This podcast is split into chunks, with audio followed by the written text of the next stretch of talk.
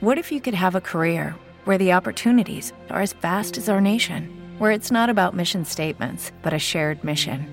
At U.S. Customs and Border Protection, we go beyond to protect more than borders from ship to shore, air to ground. Cities to local communities, CBP agents and officers are keeping people safe. Join U.S. Customs and Border Protection and go beyond for something far greater than yourself. Learn more at cbp.gov/careers. Espíritu Santo, gracias por traerme aquí. Te pido que me hables, que tu palabra penetre en mí, que me transformes y que me ayudes a ser más como tú. En el nombre de Jesús. Amén. Amén. Gloria a Dios. Bueno, pues lo que vamos a compartir en esta noche, yo pensaba como, wow, qué, qué, qué coincidencia, qué, qué buenas son las cosas de Dios, porque también lo que yo voy a compartir es en segunda de Timoteo, es como, como que Jorlene y yo eh, hicimos como parte 1 y parte 2. De, del mismo mensaje se dio primero y luego ahora vamos con la parte 2 del, del, mensaje. Y vamos a buscar en nuestra Biblia, segunda de Timoteo, capítulo 1. Vamos a leer del versículo 1 al 8. Segunda de Timoteo, capítulo 1, versículo 1 al 8. Y voy a leer en la nueva versión internacional. Dice Pablo, apóstol de Cristo Jesús, por la voluntad de Dios, según la promesa de vida que tenemos en Cristo Jesús, a mi querido hijo Timoteo, que Dios el Padre y Cristo Jesús, nuestro Señor, te concedan gracia, misericordia y paz. Al recordarte de día y de noche en mis oraciones, siempre doy gracias a Dios, a quien sirvo con una conciencia limpia, como lo hicieron mis antepasados y al acordarme de tus lágrimas, anhelo verte para llenarme de alegría. Traigo a la memoria tu fe sincera, la cual animó primero a tu abuela Loida y a tu madre Eunice, y ahora te anima a ti. De eso estoy convencido. Vamos a prestarle atención a estos versículos que vienen, 6, 7 y 8. Dice, por eso te recomiendo que avives la llama del don de Dios que recibiste cuando te impuse las manos, pues Dios no nos ha dado un espíritu de timidez, en otra versión dice un espíritu de cobardía, sino de poder, de amor y de dominio propio. Así que no te avergüences de dar testimonio de nuestro Señor, ni tampoco de mí, que por su causa soy prisionero. Al contrario, tú también, con el poder de Dios, debes soportar sufrimientos por el Evangelio. Voy a leer otra vez el 7, dice, pues Dios no nos ha dado un espíritu de timidez, sino de poder, de amor y de dominio propio. Y lo voy a leer en la Reina Valera, porque no nos ha dado Dios espíritu de cobardía, sino de poder, de amor y de dominio propio. Vamos a leerlo juntos a la cuenta de tres. Una, dos, tres. Porque no nos ha dado Dios espíritu de cobardía, sino de poder, de amor y de dominio propio. Y ahora lo vamos a decir de verdad. A la cuenta de tres. Una, dos y tres. Fuerte. Porque no nos ha dado Dios espíritu de cobardía, sino de poder, de amor y de dominio propio. Cuando, cuando uno lee esa, e, esa parte, uno dice, realmente no, yo no quisiera tener nada de cobardía ni nada de temor, sino lo que realmente viene del Espíritu Santo. Y cuando pensaba en cuáles son las cosas que identifican a una persona que tiene el Espíritu Santo, yo decía, oye, pero la persona que tiene al Espíritu Santo realmente es una persona especial. ¿Cuáles son los frutos del Espíritu? ¿Quién recuerda? ¿Cuáles son los frutos? Gozo, templanza, amor, bondad, mansedumbre, dominio propio. Exacto, uno dice, pero la persona que tenga todos esos frutos, ¿cómo le va a caer mal a alguien? O sea, la persona que se conduzca con todos esos frutos, la persona que, que tiene el Espíritu Santo dentro, es una persona especial. Es una persona que está andando correctamente de acuerdo al diseño de Dios para su vida. Y en esta noche vamos a hablar brevemente acerca del poder del Espíritu Santo. El poder del Espíritu Santo. Que esta noche cuando tú salgas de aquí, pienses, sepas, estés convencido de que el poder del Espíritu Santo está en ti. De que el poder del Espíritu Santo mora en ti, vive en ti. Y esa, esa palabra poder, hay otros versículos, por ejemplo, cuando, cuando en Hechos, cuando eh, Jesús le dijo, no se vayan de Jerusalén, sino que esperen que venga el Espíritu Santo sobre ustedes.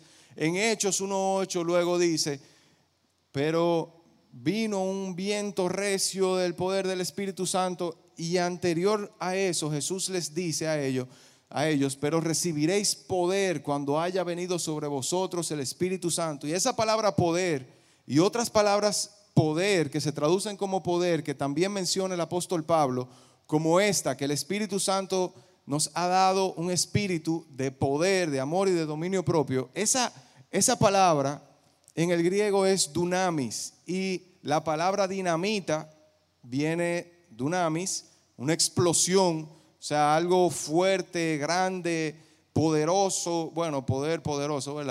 Obviamente la misma palabra, pero algo con mucha fuerza, algo, algo extraordinario. Y me llamó muchísimo la atención cuando estaba viendo qué otras cosas, qué otras referencias hay de la palabra poder, de esa palabra dunamis, Decía, ok, significa explosión, fuerza, fuerte, muy bien, pero ¿a qué otra cosa hace referencia? Y oigan, ¿a qué otra palabra hace referencia dunamis?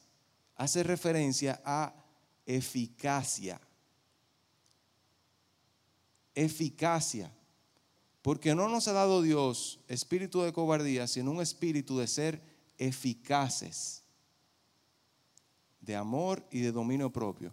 Si, si esa palabra dunamis, que también significa poder, pero hace referencia a eficacia, ¿cómo cambiaría eso en nosotros? Dios no nos ha dado un espíritu de cobardía, sino un espíritu de lo que yo me propongo en conexión con el Espíritu Santo, poder lograrlo. Lo que está, como decía, como decía Jorleni, lo que el Señor nos dio, la visión que el Señor nos dio, el Espíritu Santo es lo que hace que eso se lleve a cabo. Me da el, espíritu de lograrlo, de, de tener la eficacia.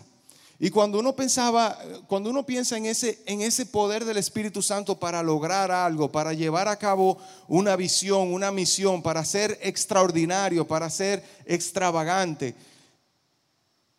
podemos ver desde el inicio de los tiempos cómo el Espíritu Santo ha estado siendo eficaz en su poder.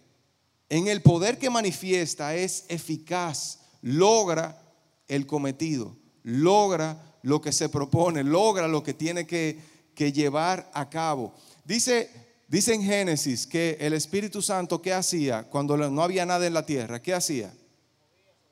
se movía sobre la faz de las aguas. Pero luego, cuando nosotros vamos viendo la interacción de Dios con los, con los hombres que vemos en la Biblia, con los patriarcas, con los jueces, cuando vemos esa interacción, vemos por ejemplo a Sansón. Sansón, ¿alguien recuerda algo de Sansón? Un hombre fuerte, grande. Bueno, quizá, exacto, quizá grande, fuerte, no sabemos. Lo que sabemos era que, que, eh, podía agarrar una quijada de asno y llevarse a 800 hombres. Dice que el Espíritu Santo venía sobre Sansón y podía hacer lo que hacía.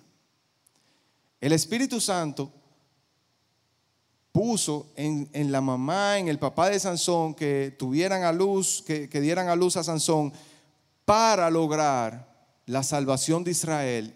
Y entonces, cuando, cuando llegaban esos momentos en el que Sansón tenía que defender a Israel, venía el Espíritu Santo con poder sobre él Y ahí era que lograba lo que tenía que lograr.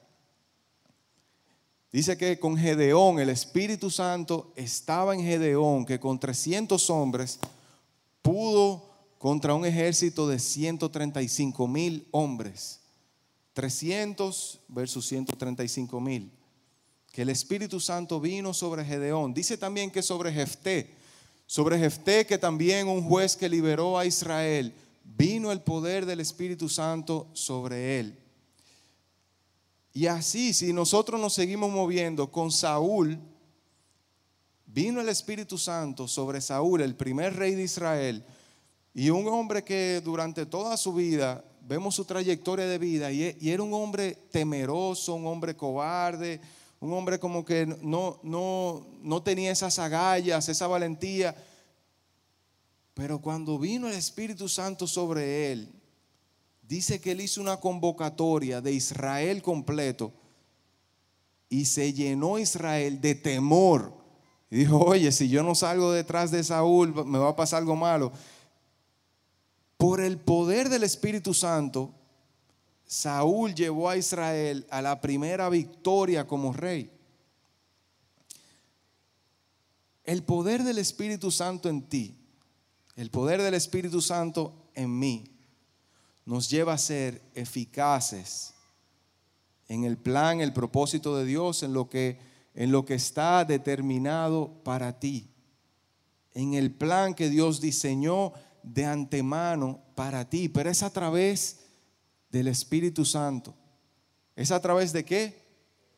A través de del Espíritu Santo, a través del Espíritu Santo. Y si, si nosotros seguimos en el Antiguo Testamento, Obviamente sabemos que el Espíritu Santo no vivía en las personas, sino como dice de Sansón, de Gedeón, de Jefté, el Espíritu Santo venía sobre la persona y hacía algo y, después entonces se iba. Pero luego en el, en el Nuevo Testamento vemos como Jesús vino sobre él el Espíritu Santo, vino, vemos como, como él pudo eh, estar en la tierra, 100% Dios, 100% hombre, pero cómo a través del Espíritu Santo pudo llevar a cabo su ministerio completo aquí en la tierra. Y luego vemos los apóstoles. ¿Cómo va a ser que un pescador como Pedro, como Juan, un pescador común, corriente, y que ahora dice, que ponían los enfermos ahí, los tiraban ahí, los ponían ahí en la calle, para que cuando Pedro y Juan caminaran, cuando ellos pasaran, la sombra, la sombra de Pedro y de Juan cayera sobre los enfermos. Y si ponían los enfermos a que la sombra cayera, era por algo, algo sucedía. Y vemos a Felipe, Felipe que comenzó a predicar y en un momento el Espíritu Santo simplemente lo teletransportó, estaba en un lugar, cerró los ojos, abrió los ojos y apareció en otro lugar. Porque era la misión de Felipe ir a predicarle a esa persona que él le predicó. Era la misión de él hacer eso que estaba haciendo. Y, si eso lo trasladamos ahora a, nuestros días, ¿Cuál es la visión? ¿Cuál es la misión que Dios ha puesto en ti? Que necesitas el poder eficaz del Espíritu Santo para lograrlo.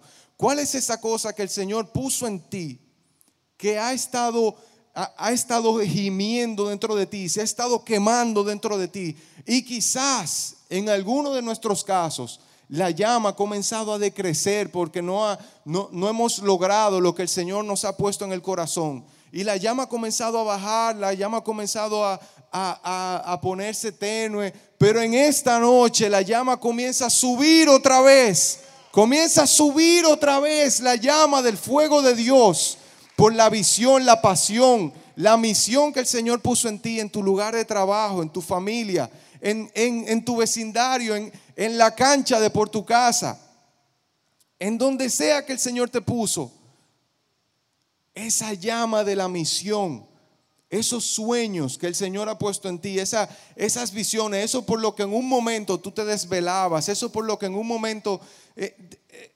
palpitaba en tu corazón, que quizá todavía lo hace, pero, pero quizá en algunos casos ha ido menguando,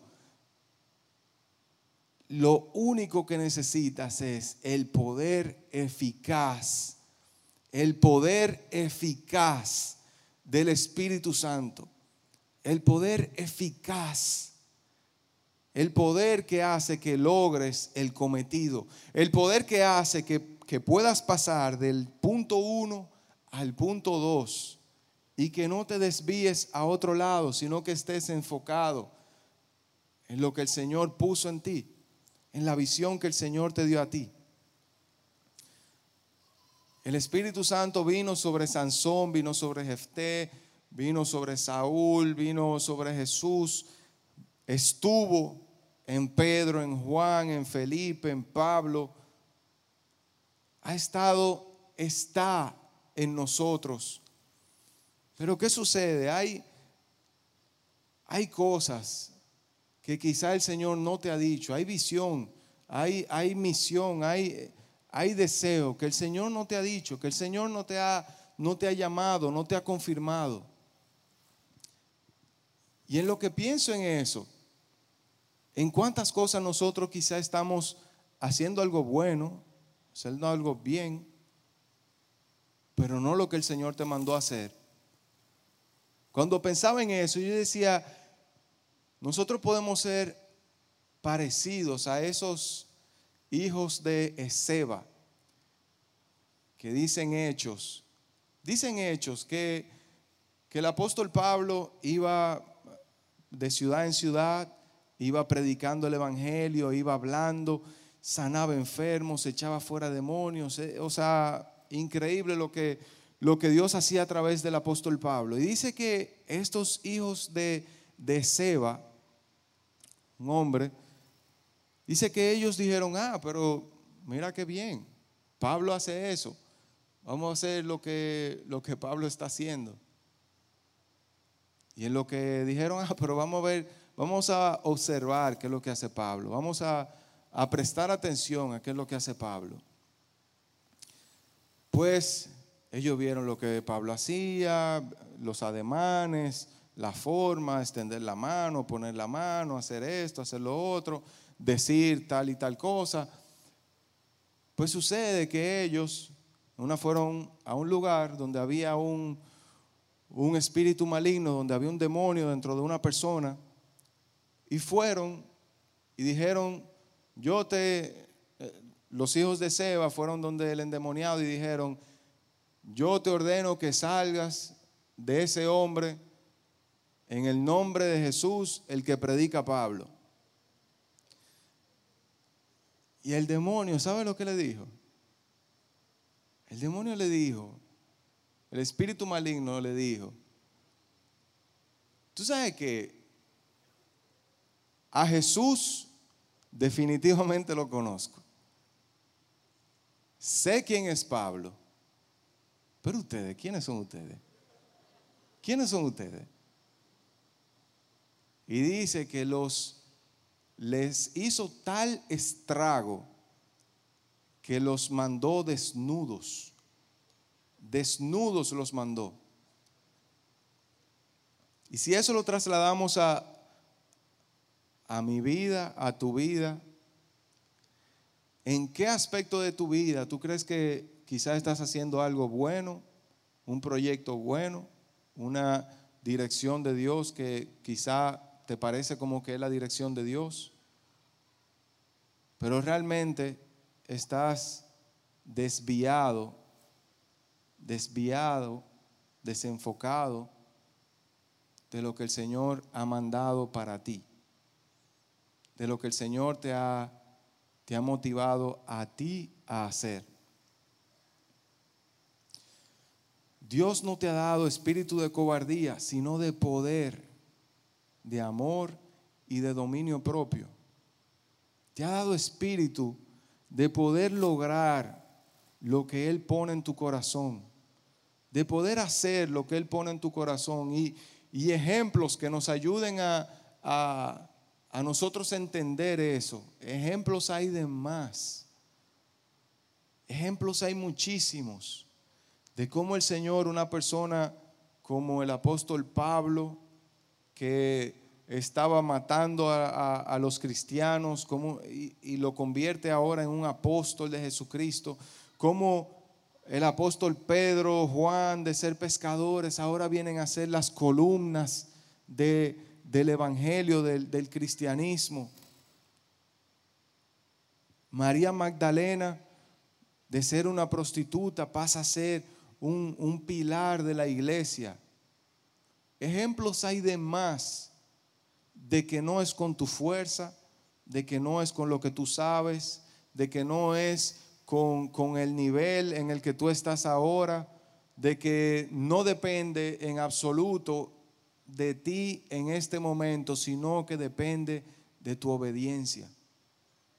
Depende de tu obediencia, de decirle, sí Señor, yo lo voy a hacer. Los recursos son de Dios. La inteligencia es de Dios. La sabiduría, ¿de quién es? De Dios. Es de Dios. Y en lo que estaba leyendo, buscando acerca de, este mensaje, me vinieron a la mente dos, dos historias de dos hombres bien reconocidos de, de la historia cristiana. Uno se llama Charles Finney y ese fue el precursor de los, de los avivamientos de, de, Inglaterra, de todos esos lados por allá y luego vino para Estados Unidos. Y él, siendo precursor, él se, él se mudaba de, de lugar, iba, él tiene una historia famosa de que él se convirtió alrededor de los 23, 24 años y cuando él se convirtió, ese mismo día que se convirtió, sintió del Señor, sintió del Señor que tenía que dedicarse completamente a la obra. Y al otro día renunció a su trabajo. Y pasó toda su vida, toda su vida la pasó de la providencia de Dios. A eso fue que el Señor lo llamó y eso fue lo que él hizo. Pues él se dio cuenta que en esos avivamientos, que en esas, en esas ciudades donde él iba, en esos lugares donde él, donde él iba a predicar, la cosa que hacía, se dio cuenta de algo, y era que cuando había un avivamiento, muchas personas venían a Dios, muchas personas se acercaban a Dios se, convertían al cristianismo, se arrepentían. Pero dice él que después, cuando él volvía o cuando escuchaba, escuchaba que había habían personas que no habían permanecido en la fe y que el porcentaje de personas que se, que se quedaban en la iglesia era bajo, iba, iba disminuyendo. Y él decía, pero ¿por qué? Le voy a decir en un momentico. Vamos a poner esa historia en pausa. La otra historia es la historia del pastor David Wilkerson. David Wilkerson, un pastor que hace un tiempo comenté parte de la historia de él. Un pastor que estando en su, en su pueblecito ahí en, Estados Unidos, el Señor lo llamó un día y le dijo, le dijo, ¿qué, ¿qué pasaría si tú la hora o las dos horas que dura viendo televisión, en la noche, ¿qué pasaría si esa hora o esas dos horas la inviertes orando? ¿Cuántas cosas yo pudiera hacer a través de ti? Y él dijo, bueno, si eso fue el Señor, pues mañana voy a ponerle un se vende a la televisión. Y si se vende antes de las 12, pues, pues eso fue del Señor. Pues como, como ha dicho mi papá, eso no siempre es así, pero en el caso de él, pues funcionó. En el caso de él, se vendió y comenzó entonces a dedicar esas dos horas o una hora de oración todos los días. La historia es que el Señor lo movió de ese campito de Pensilvania, lo movió a la ciudad de Nueva York. Y en la ciudad de Nueva York él comenzó un ministerio que ahora mismo es un ministerio enorme, global, que eh, que está en muchísimos países, eh, tanto latinoamericanos, en Estados Unidos, muchísimos lugares que lo que hacen es rehabilitar a las personas drogadictas, eh, me parece con, con tema de alcohol. Y el Señor comenzó ese ministerio con este pastor que se, llama, se llamaba David Wilkerson. Y dice él que él en, en el momento en que comenzó la rehabilitación de, de los pacientes de heroína, él dice que, él decía que, que era bien difícil para esos pacientes sacar todo eso químico de su cuerpo y ese proceso de rehabilitación era bien difícil, bien incómodo.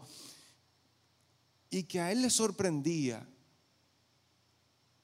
que muchos de los que se rehabilitaban después de que salían de la casa de refugio, volvían otra vez a la droga, caían otra vez.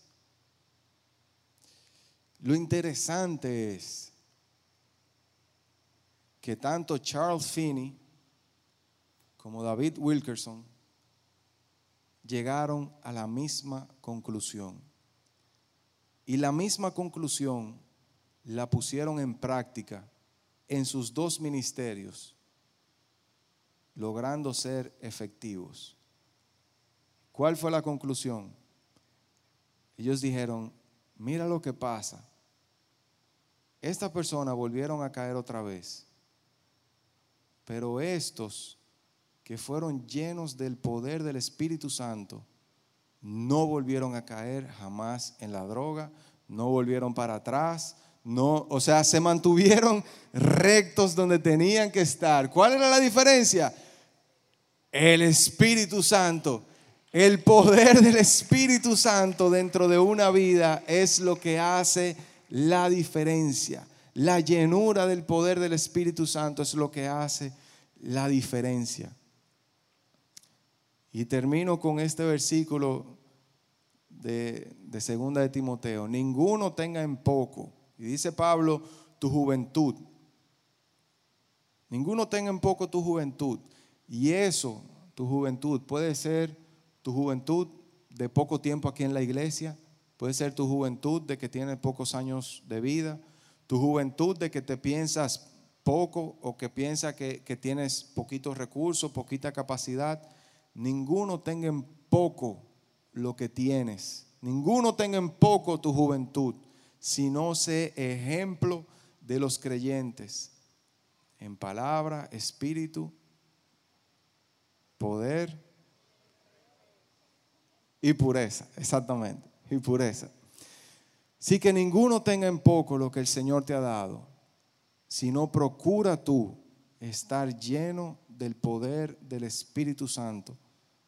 Procura tú estar lleno del poder del Espíritu Santo para lograr hacer lograr hacer la encomienda que Dios te dio a ti. What if you could have a career where the opportunities are as vast as our nation, where it's not about mission statements, but a shared mission?